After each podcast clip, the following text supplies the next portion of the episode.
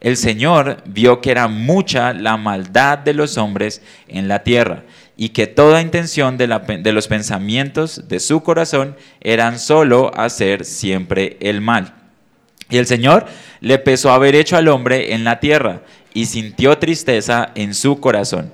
Entonces el Señor dijo, borraré de la superficie de la tierra al hombre que he creado desde el hombre hasta el ganado, los reptiles y las aves del cielo, porque me pesa haberlos hecho.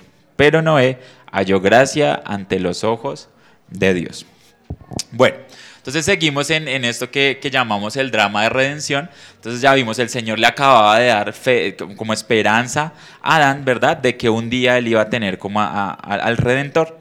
Entonces, eh, bueno, por medio de su linaje más bien iba a salir el Redentor, ¿verdad? El que los iba a liberar. Entonces el día de hoy vamos a hablar acerca de este tema que se llama el diluvio de maldad. Hoy vamos a hacer un poquito de exégesis y digamos que el texto, ustedes saben que Génesis 6 es un texto súper problemático en el sentido de que hay muchas interpretaciones acerca de Génesis 6.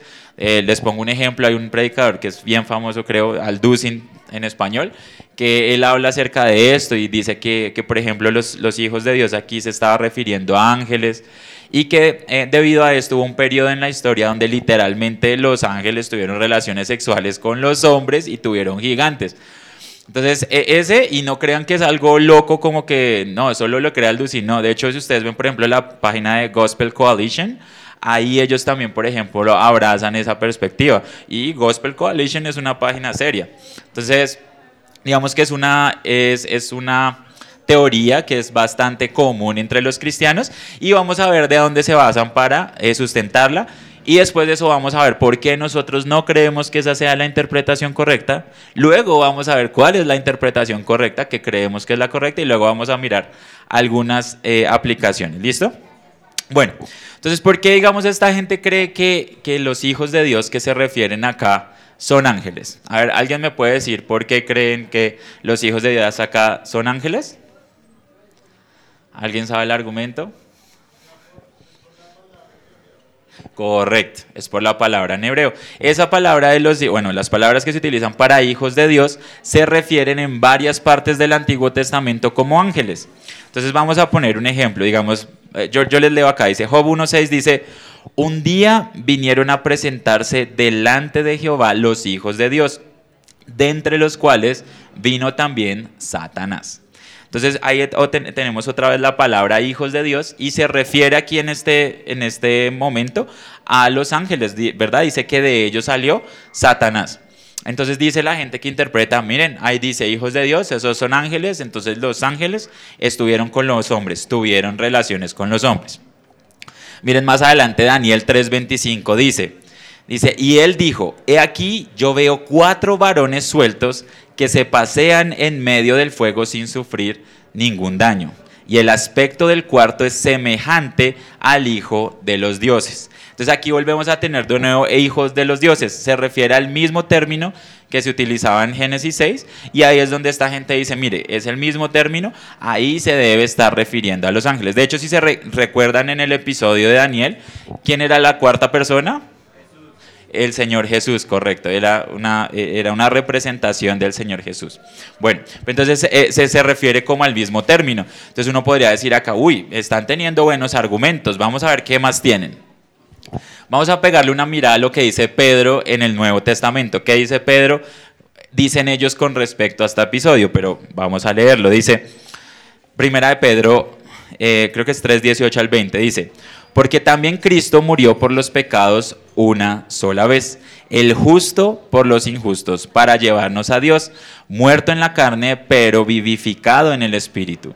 En el Espíritu también fue y predicó a los, y esta es la parte que deben subrayar, espíritus encarcelados quienes en otro tiempo fueron desobedientes cuando la paciencia de Dios esperaba en los días de Noé durante la construcción del arca, en el cual unos pocos, es decir, ocho personas, fueron salvadas por medio del agua. Entonces miren lo que dice Pedro. Lo que dice Pedro es que el Señor Jesús en algún punto de, de la caída, cuando Noé, dice que él fue a predicarle a los espíritus encarcelados, dice el texto. Ahora, los que abrazan la, doctrina que dicen que los ángeles tuvieron relaciones con los hombres, ellos dicen, mire, Aquí está hablando de eso. Claro, como estos ángeles hicieron una aberración bien grandota y por eso se le llaman aquí espíritus encarcelados y a ellos fue a los que el Señor Jesús les fue a predicar. Sin embargo, si ustedes se fijan en el texto, ahí no habla de ángeles, ¿verdad? Y podemos mirar, bueno, ¿dónde más, por ejemplo, se habla de que la gente está encarcelada o que eh, qué tipo de personas están encarcelados o qué nos dice la Biblia acerca de la gente encarcelada? ¿A quién más se refiere? ¿Alguien quiere decir? Como ¿A qué otro grupo de personas la, la Biblia se refiere que están como encarcelados? Los inconversos. Dice que cuando el Señor habla acerca de los inconversos, si ustedes recuerdan, es creo que es Isaías 61.1, cuando dice que Él vino a darles libertad, ¿verdad? A los cautivos, los llama, o sea, a los que están eh, como aprisionados o están en una prisión. Entonces miren que este texto tampoco se podría referir directamente, puede ser, puede ser, si uno tiene otros versículos de pronto que apoyen, pero si uno lo mira solo así, no necesariamente, ¿verdad? Espíritus encarcelados, la Biblia también se refiere a encarcelados, a la gente que estaba apartada del Señor. Listo. Otra referencia que, llama a este grupo de personas está en 2 de Pedro 2, del 4 al 5, dice, porque Dios no perdonó a los ángeles cuando pecaron sino que los arrojó al infierno y los entregó a fosos de tinieblas reservados para juicio. Tampoco perdonó el mundo antiguo, sino que guardó a Noé, un predicador de justicia, con otros siete, cuando trajo el diluvio sobre el mundo de los impíos. Entonces, ¿qué está diciendo aquí Pedro? Dice que Dios no perdonó a los ángeles cuando pecaron, ¿verdad? Eso es lo primero. Entonces, claro, ya esta gente dice, cuando pecaron, cuando estuvieron con las mujeres de los hombres, mira, ahí dice explícitamente, pero, pero el texto no dice eso tampoco. Dice que Dios no perdonó a los ángeles cuando pecaron. Claro, cuando pecaron en la primera, en, su caída, ¿verdad? Cuando desobedecieron al Señor. Entonces, el Señor no les pasa por alto el pecado. Y después, si ustedes leen el texto, dice, y tampoco perdonó al mundo antiguo, sino que guardó a Noé. Lo que está diciendo es, mire, el Señor no perdonó a los ángeles cuando pecaron. Después, más adelantico, tampoco perdonó al mundo antiguo cuando pecaron. Y después ya Pedro hace el argumento y pues como que tampoco los va a perdonar a ustedes si pecan, ¿sí? Pero no está diciendo que se está refiriendo a esa transgresión en específica de, de que los ángeles estuvieron con, con mujeres, literalmente, como dice Génesis 6. ¿Listo? Entonces ya hemos visto que hay textos que ellos utilizan, pero no necesariamente apuntan a eso. Entonces la Biblia sí dice que los hijos de Dios eh, eh, en el Antiguo Testamento también se le refieren a, a ángeles, pero no es la única eh, forman que se refieren a los hijos de Dios en el Antiguo Testamento. Ya lo vamos a mirar. Entonces, si se le refiere a ángeles, lo otro que vimos es que los textos de Pedro no se refiere a, a ese pecado en particular, o Pedro no está haciendo referencia a ese momento en particular. Y vamos a otro más, este es el último, dice Judas 6. Dice, y a los ángeles que no conservaron su señorío original, sino que abandonaron su morada legítima, los ha guardado en prisiones eternas bajo tinieblas para el juicio del gran día. Entonces miren que otra vez dice que estos eh, ángeles caídos, digamos que están en prisiones eternas. Y ahí es donde les digo que ellos hacen como esa, eh, ligan los textos de Judas con lo que dice Pedro y dice, mire, Aquí está hablando de los, ángeles en prisiones eternas. ¿Es verdad eso? Sí, Judas dice que los ángeles que están caídos están en prisiones eternas. Pero entonces esta gente hace el argumento y lo conecta con Pedro. Ah, bueno, y el Señor le predicó a los espíritus encarcelados. Entonces significa que a esos hijos de Dios de Génesis 6, ¿verdad? Que se juntaron con mujeres, se refiere, son a ángeles caídos. ¿Cierto? Y uno puede hacer un argumento de ese modo. Sin embargo, si nosotros leemos otra vez el, texto de Judas 6, sí, efectivamente los ángeles caídos están en prisiones eternas, pero no necesariamente, ¿verdad? El Señor Jesús nos dice en, su palabra que no son los únicos encarcelados, ¿sí? Que si bien es cierto, los ángeles caídos están encarcelados de una manera espiritual, también la gente que está apartada del Señor Jesús están encarcelados. Miren, por ejemplo, qué dice el Señor Jesús en Mateo. Mm, en Lucas 4, del 18 al 19, dice, el Espíritu del Señor está sobre mí, que fue el texto que, que, les dije que recordaran, porque me ha ungido Dios para anunciar el Evangelio a los pobres, me ha enviado a proclamar libertad a los cautivos y la recuperación de la vista a los ciegos. Dice, para poner en libertad a los oprimidos, para proclamar el año favorable del Señor. Correcto. Entonces, miren que aquí el Señor vuelve y hace referencia a que hay un estado espiritual en el que los inconversos están, que es básicamente están como en una prisión, ¿verdad? Entonces, lo que la Biblia nos enseña no es que solamente los ángeles estaban en prisión, sino que también eh, la gente que está apartada del Señor Jesús están cautivos. De hecho, hay un versículo explícitamente que dice como que uno debe predicarles el Evangelio por si quizás Dios les permita escapar del lazo del diablo por quienes están cautivos a voluntad de Él, dice explícitamente el texto. Entonces, la Biblia nos, nos retrata tanto a los ángeles como a las personas que están apartadas de del Señor eh, como si estuviéramos cautivos. Bueno. Ahora, el Señor Jesús mismo hace una referencia a Génesis 6. Vamos a leer la referencia. Está en Mateo 24, 37, 40. ¿Quién la quiere leer? Mateo 24, del versículo 37 al 40.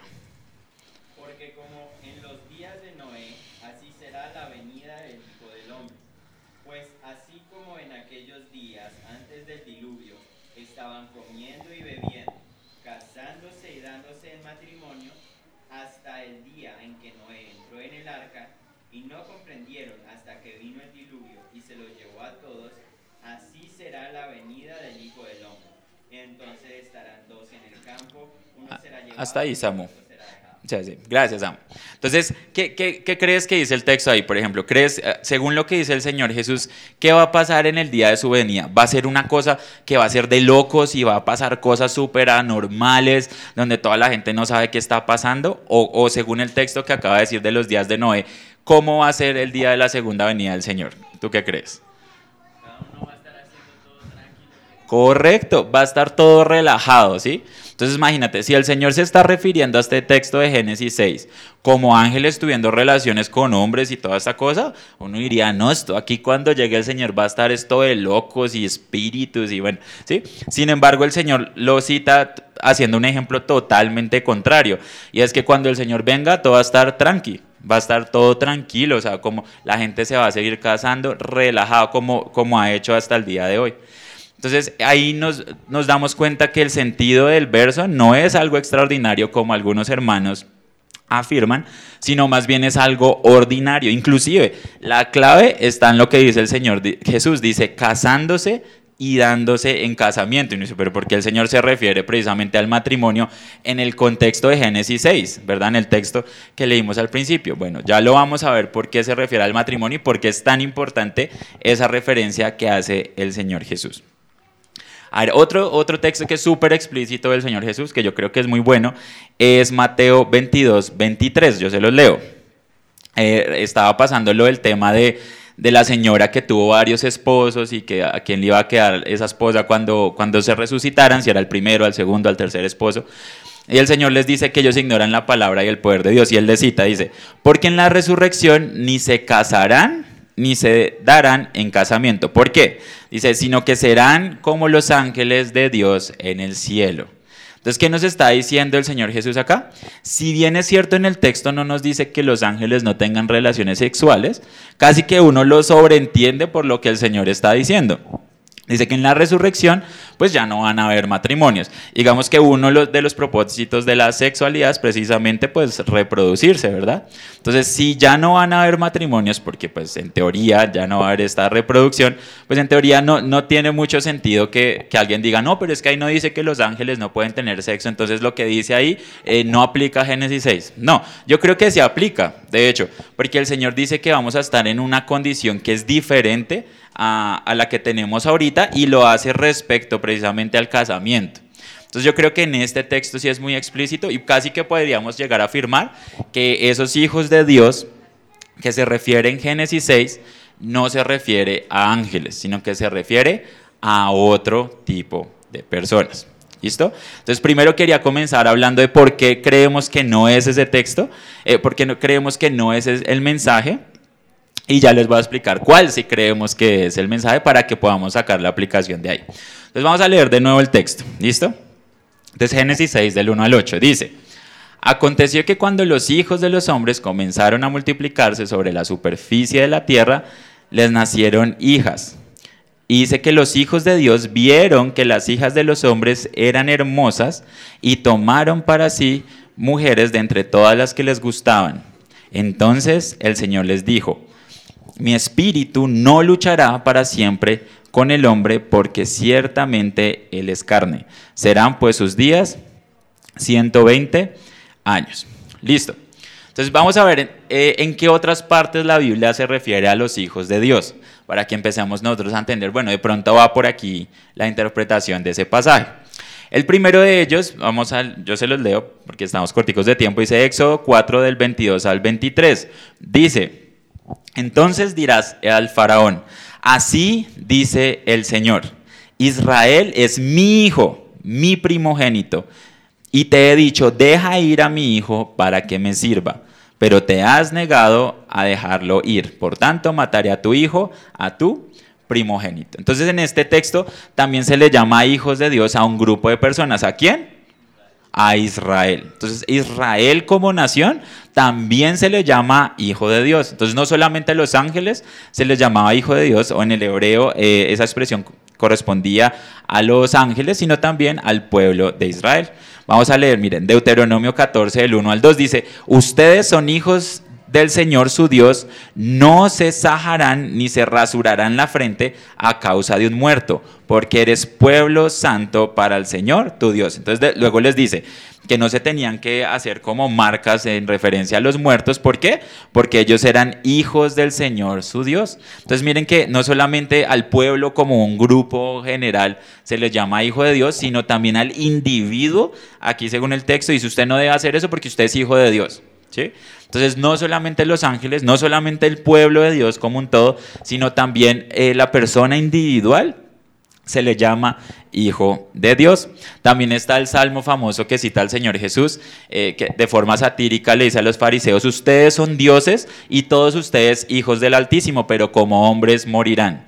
Entonces, ¿qué les otra parte que cita el Señor de los Salmos, donde Dios llama a un grupo de personas que se creían como dioses, ¿verdad? Entonces, es, en todas estas aplicaciones eh, vemos que el Señor se refiere no solamente al pueblo de Israel, sino a las personas individuales, inclusive hace referencia a gente que se cree como dioses. Entonces esas pueden ser como posibles interpretaciones de Génesis 6.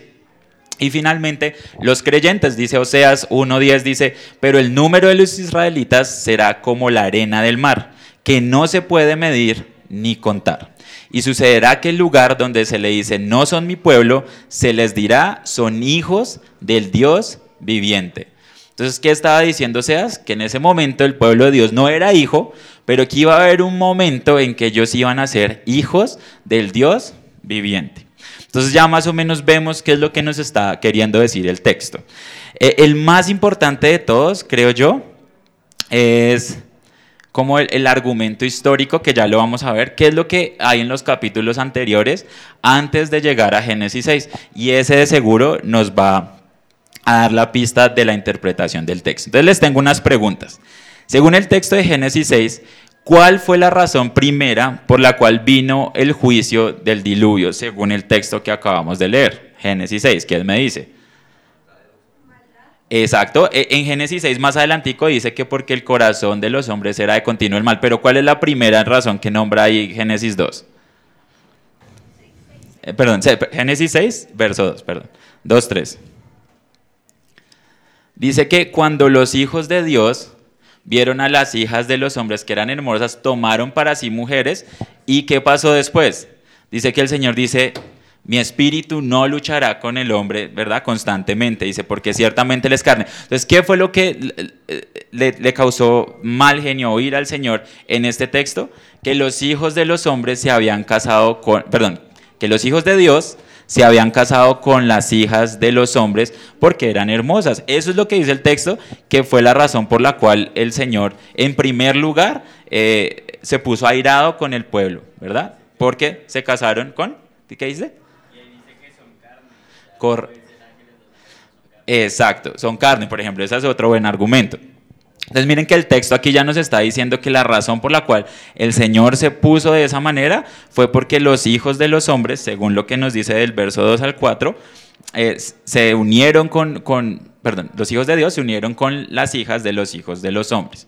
Ahora, más adelante dice lo que dice el hermano, dice que también vio que la maldad de los hombres era mucho en la tierra y que el, pensamiento de ellos era de continuo el mal. Entonces era como si el Señor estuviera uniendo esos dos, esos dos argumentos, que se unieron, ¿verdad?, con, con las hijas de los hombres y que eso era pensar continuamente el mal. Entonces, por alguna razón, según lo que nos dice el texto, el Señor se puso bravo porque un grupo de personas se unió con otro grupo de personas y por eso el Señor dijo, me cansé. O sea, esta gente piensa de continuo el mal. Y ya podemos estar viendo para dónde es que eh, eh, va el texto o qué es lo que nos quiere decir. Bueno, otro punto que quiero que piensen acerca de ese texto es ¿en qué otra parte de las escrituras se le compara a los hijos de los hombres eh, con hombres paganos? ¿Sí? O sea, ¿dónde más en las escrituras dice que hay un grupo de personas que son eh, del mundo que se consideran paganas o que a ese grupo se le considera como apartado del Señor o todo lo demás? ¿Alguien sabe un versículo que nos pueda indicar algo así parecido? Hay, varios en la Biblia. Eh, les leo uno, esta primera de Corintios 2.12. Dice, y nosotros no hemos recibido el espíritu del mundo, sino el espíritu que proviene de Dios, para que sepamos lo que Dios nos ha concedido. Y por eso es que está esa frase cristiana que uno dice, usted es mucho mundano. Pues viene de ahí, ¿verdad? O sea, viene de, precisamente de estos textos, que el Señor dice que hay un espíritu del mundo, ¿verdad? Que está sobre un grupo de personas que según la Biblia son los no creyentes. ¿Cómo se le llama a Satanás en la Biblia? ¿El, príncipe de dónde? De este mundo, correcto, de las tinieblas, de este mundo.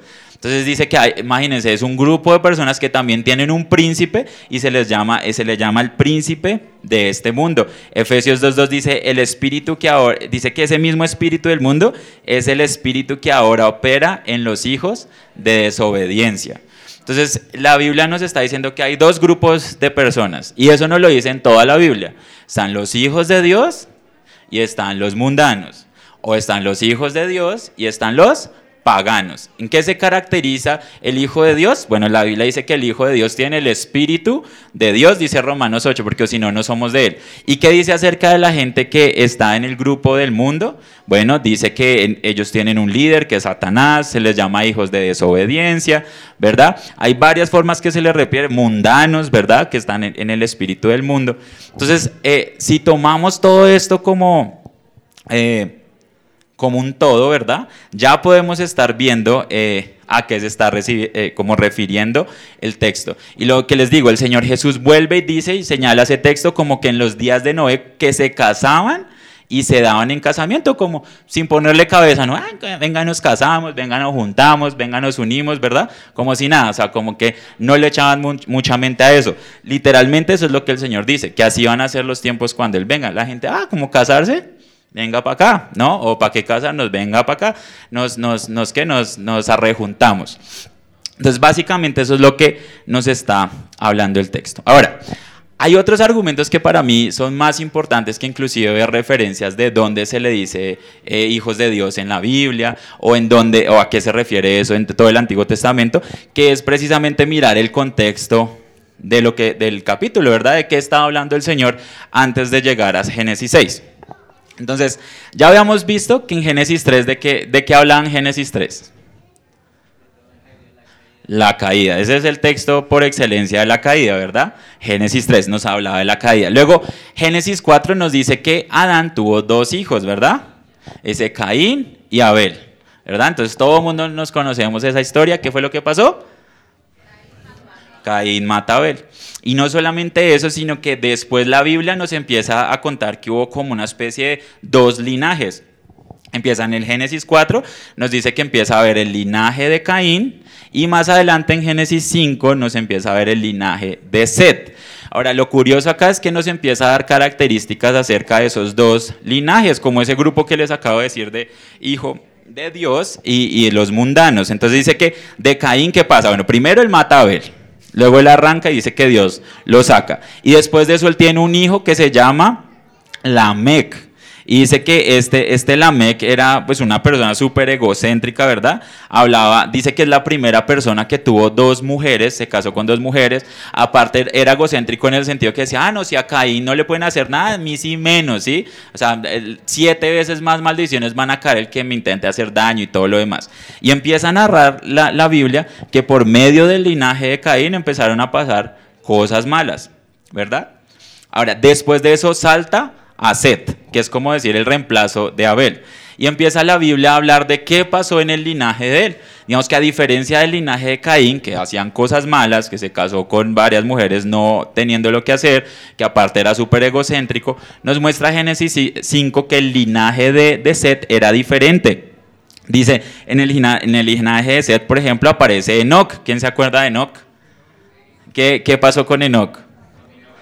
Y caminó con el Señor. O sea, de hecho es muy chévere porque da la lista y Enoch para y dice y caminó Enoch con el Señor y después dice que el Señor se lo llevó, ¿verdad? Después dice que después de Enoch tiene a Matusalén, que eh, tuvo un montón de años, ¿verdad? Según la, la, Biblia, 969, correcto, esa es la edad de él. Y dice que después tuvo a Lamec.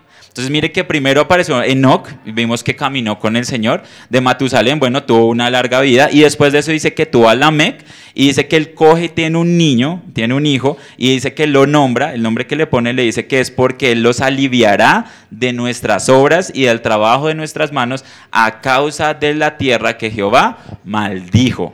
Entonces miren que la generación que está hablando, la generación de Set, era una generación piadosa. ¿Verdad? Vemos que no camina con Dios. Después la Mec, él sabía que Dios había maldecido la tierra, bueno, maldito, bueno, no bueno, había maldecido la tierra y, y, por esa razón, ¿verdad? Le puso un nombre a su hijo esperando una redención, esperando que de él saliera algo bueno. ¿Sí? Porque sabía que había forma de revertir esto de alguna manera y que esa forma de revertirlo era por medio de su linaje, ¿verdad? Alguien que iba a salir de ellos. Entonces, este linaje de acá era un linaje piadoso. Entonces, todo Génesis 5 se trata de eso.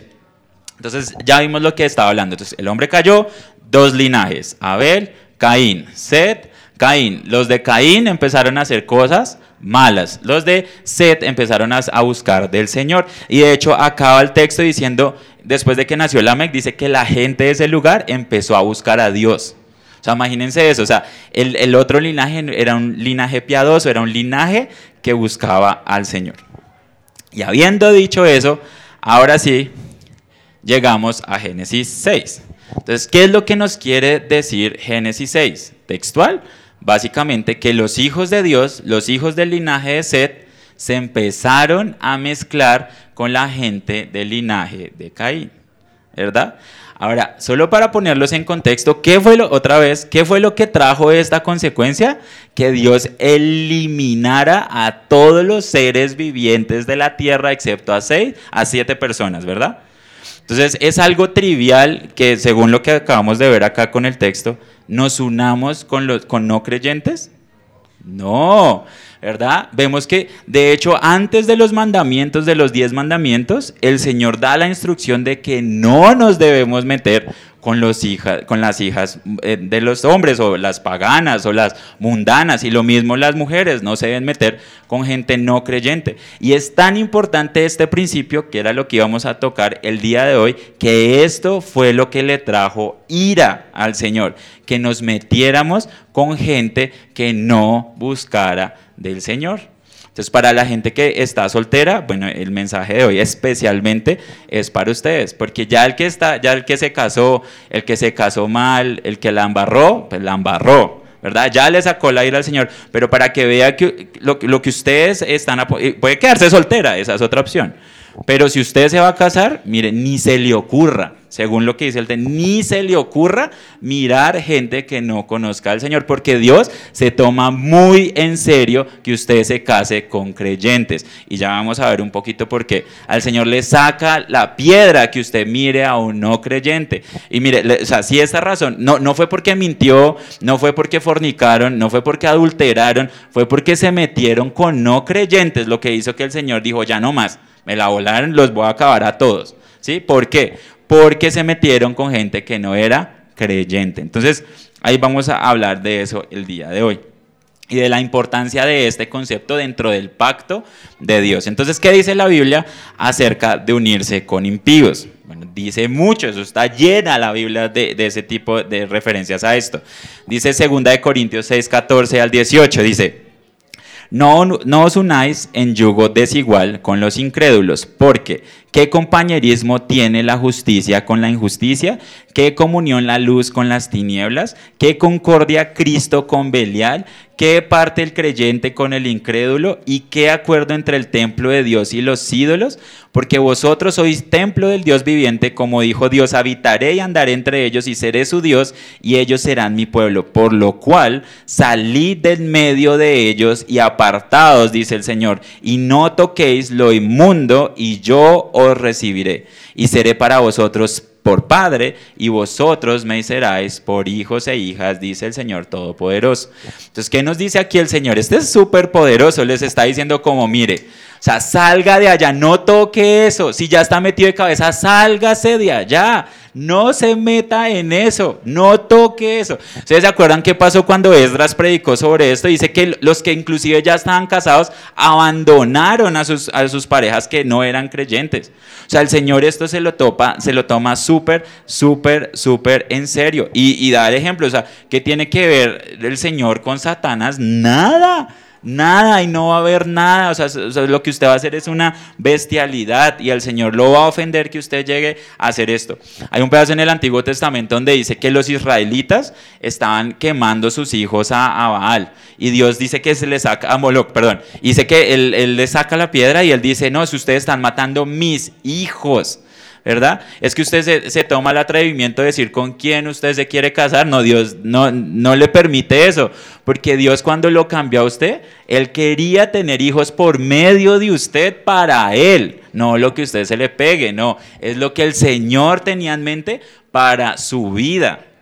Entonces, eso es súper importante. Miren lo que dice Deuteronomio 7, del 1 al 4. Dice, cuando Jehová tu Dios te haya introducido en la tierra en la cual entrarás para tomarlas y hayas echado delante de ti a muchas naciones, al Eteo, al Jerjeseo, al Amorreo, al Cananeo, al Fereceo, al Ebeo y al Jebuseo, siete, mayores, siete naciones mayores y más poderosas que tú, y Jehová tu Dios las haya, entregando, las haya entregado delante de ti y las hayas derrotado, las destruirás del todo. No harás alianza con ellas ni tendrás de ellas misericordia, y no emparentarás con ellas, no darás tu hija a su hijo, ni tomarás a tu hija para tu hijo. ¿Por qué? Porque desviará a tu hijo en pos de mí y servirán a dioses ajenos. ¿Y, ¿Y qué va a pasar cuando eso pase? Dice, y el furor de Jehová se encenderá contra vosotros y te destruirá pronto. Entonces, ¿qué le está diciendo el Señor? No haga eso. Y, bueno, inclusive la instrucción aquí para el papá, no permita que su hijo se meta con no creyentes. Ay, no, pero es que mi hijo hace, no, usted es el papá y usted es el que le tiene que decir, ah, que está muy alzado, que no quiere, pues se va de la casa. Sí, eso es así de, sencillo, porque el papá es, ¿qué, ¿qué pasó con Elí? ¿Se acuerdan? Que el Señor no solamente mata a sus hijos, sino que lo mata a él por no estorbarle en su pecado. Entonces, nosotros como papá, eso es un principio cristiano, eso no lo debemos aguantar en la casa y desde chiquitos ya le debemos decir, ni se le ocurra, ni de vainas usted se debe meter con un no creyente. ¿Por qué? Porque el Señor los va a destruir, o sea, es su propio... ¿Cuántos conocemos gente que se ha metido con no creyentes y ahorita llevan una mía miserable? Todos, o sea, todos porque les hicieron cosas terribles, sufrieron mucho, sufren mucho por meterse donde el Señor no los había mandado. Y no solamente ellos, sus hijos van a sufrir y los hijos de sus hijos. O sea, es una cosa terrible, terrible, terrible. Este de acá es Deuteronomio 7, del 1 al 4. Ahora, ¿quién se acuerda de un cristiano famoso en el Antiguo Testamento que, que no le hizo caso al Señor con respecto a eso y se apartó del Señor? Uh, Sansón es un personaje, ¿verdad? Salomón, ese era que atrae, pero no, Sansón también es muy bueno. Pero Salomón hizo eso. Dice, ¿verdad? El, o sea, el, Señor lo había bendecido por, por David, porque David lo había amado. El man era rico, tenía posesiones, era inteligente y todo. Y dice que se empezó a meter con extranjeras, ¿verdad? ¿Y qué pasó cuando se empezó a meter con ellas? ¿Siguió para arriba? No, se fue para abajo para abajo, le empezó a ir mal, le empezó a perder, le empezó a ir eh, súper, súper mal. Y dice que al, último el Señor no lo acaba por amor a David, su padre, no por amor a él, por amor a David. Entonces, para que vean, si, si un rey, el, el, hijo de David, que es de verdad el representante del Señor Jesús en ese momento, hizo este tipo de bestialidad, nosotros estamos más propensos a caer en eso. dice el texto cuando pasó lo de, lo de Salomón, que el Señor se enojó con Salomón por cuanto su corazón se había apartado de Jehová, Dios de Israel que se le había ya aparecido dos veces, imagínense eso, le había hecho milagros delante de él, se le había aparecido, le había hablado, lo había prosperado, le había dado inteligencia, y este va y se mete con mujeres paganas. O sea, e, ese es el principio del texto. No se metan con mujeres que no, o con hombres en este caso, que no busquen del Señor. Entonces tenemos otros ejemplos, no, no los voy a, a decir todos, pero es que la Biblia está repleto, o sea, Nehemías también les dice, no den sus hijas allá a los otros pueblos, ¿por qué? Porque van a acabar ofendiendo al Señor y, y tiene todo el sentido. Sea, imagínese que usted tiene, está con su hijo y su papá cree otras vainas, pues ¿qué le va a enseñar a su hijo? Pues cosas que no son cristianas, va a acabar ofendiendo al Señor. Ay, que voy a salir con viejas, hágale, hágale, dele, drogas, ah, todos nos pegamos nuestros cachitos, dele, ¿sí? Eh, literalmente eso va a pasar y la mujer que va a pasar va a sufrir, va a llorar, ¿sí? Se va, se va a sentir súper feo. ¿Por qué? Porque no le hizo caso al Señor. Ahora, ¿solo hay consecuencias negativas al, no, al, al, cumplir este mandamiento? Sí, hay muchas negativas, pero también hay cosas muy positivas. Miren lo que dice Esdras 9:12, cuando Esdras se, les predica ya al, pueblo, ¿verdad? La famosa predicación de Esdras. Dice, ahora pues, no daréis vuestras hijas y los hijos de ellos, ni sus hijas tomaréis para vuestros hijos, ni procuraréis jamás su paz ni su prosperidad ¿Para qué, Esdras? Dice, para que seáis fuertes y comáis el bien de la tierra y qué más? Y la dejéis por heredad a vuestros hijos para siempre. Entonces miren qué es lo que está diciendo Esdras, que les va a ir mal si, cumple, si, si no obedecen el mandamiento. Eh, dice que les va a ir mal, pero también les da una bendición. Dice, si ustedes obedecen, ¿qué? Dice, ustedes van a ser fuertes y van a comer el bien de la tierra. Les va a ir bien y no quiero sonar a profeta de la prosperidad, pero eso es lo que dice el texto. Si usted no se casa con creyentes, les va a ir bien. Y bien solamente espiritualmente, ¿se va a sentir feliz? ¿Va a sentirse contento? Sí, pero eso no es solo lo que dice el texto. Dice que van a ser fuertes y va a comer de lo mejor de la tierra. Y no solamente eso, sino que va a tener una heredad para sus hijos para siempre. Ahí puede ser heredada en el siglo venidero, que la Biblia nos dice que va a ser así, pero también la, la Biblia dice que el hombre bueno, ¿qué? Da herencia a sus hijos. ¿En dónde? Aquí en esta vida, en esta tierra. Entonces, si usted obedece el mandamiento del Señor, se lo prometo que le va a ir bien en esta tierra, va a prosperar, va a enriquecerse. ¿Sí? ¿Qué dice eh, eh, el salmista? Dice que no he visto justo desamparado ni su descendencia que mendigue pan. ¿Sí? No lo va a ver. Y es por esta razón, y yo tuve la oportunidad con mi esposa, si algunos de ustedes han ido a, iglesias eh, reformadas que lleven ya bastante tiempo, 200, pues, 300 años, vayan a una iglesia de esas y dígame cuánta gente de que son tercera, cuarta generación de cristianos está pelado. ¿sí? O cuando llega que anda ahí con cinco, sin cinco pesos en el bolsillo. No existen. Usted va a esas iglesias, la gente es terriblemente rica, o sea, de verdad, en, todo sentido. ¿Y por qué? Porque son cuatro generaciones tomando buenas decisiones, cuatro generaciones trabajando más que los demás, cuatro generaciones ahorrando, cuatro generaciones sin gastarse la plata en bobadas, cuatro generaciones sin ser alcohólicos, cuatro generaciones de solo tomar cosas buenas. Y por eso uno los ve y uno dice, esta es de locos, y sí es de locos. De hecho, hay ejemplos históricos, Suiza, todo el mundo conoce a Suiza. ¿De dónde salió Suiza? Bueno, no, ¿qué era Suiza más bien? Era un montón de campesinos, ¿sí? Eh, pobres, todos, todos ellos pobres. ¿Y qué pasó con Suiza cuando les llega el Evangelio? Suiza es lo que es el día de hoy. De hecho, Suiza en el siglo XVIII, siglo XIX, era la nación más rica de todo el mundo. Ustedes ven los gráficos de riquezas y era como pobre, pobre, pobre. Suiza, estaba una cosa por acá. Y dice, bueno, ¿qué diferenciaba Suiza? ¿Qué diferenciaba Estados Unidos? ¿Qué diferenciaba Alemania? ¿Qué diferenciaba Australia? ¿Qué eh, a Sudáfrica? ¿Qué tenían ellos en común? Con, con, bueno, de común y diferente del resto. ¿Qué? Eran reformados, eran protestantes, ¿verdad? Y uno ve la mano del Señor ahí.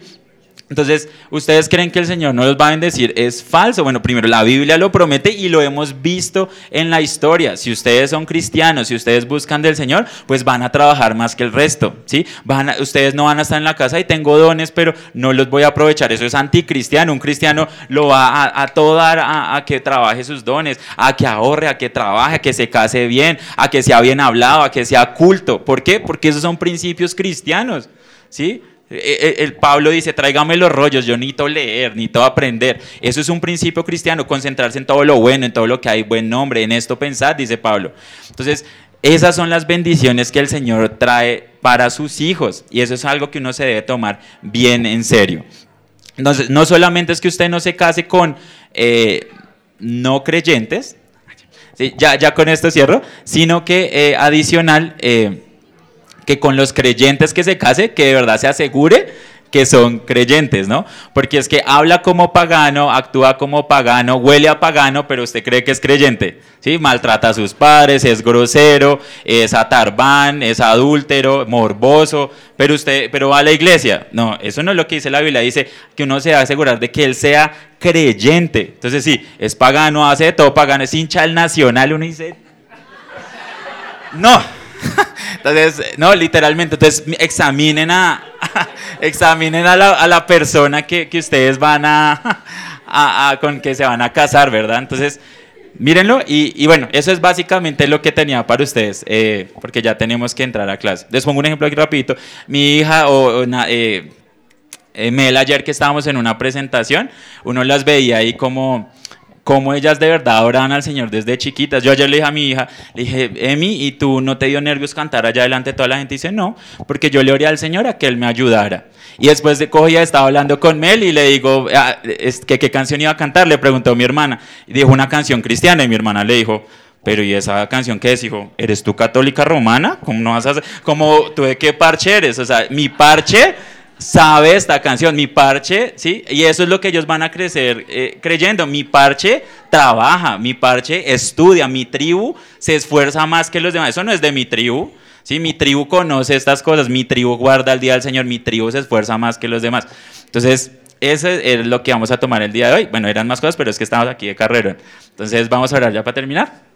Eh, mi buen Señor, te damos muchas gracias. Eh, por, tu palabra, Señor, por la enseñanza que nos das. Eh, Señor, ayúdanos de verdad a considerar esto eh, seriamente como tú lo haces, animar a nuestros hijos que se casen piadosamente y también, Señor, nosotros mismos tomar buenas decisiones y, buscar parejas de verdad que te honren, Señor, porque sabemos que eso trae bendición para nuestras vidas y, y para toda la gente a nuestro alrededor. Te damos muchas gracias, mi Señor. Amén. Y amén.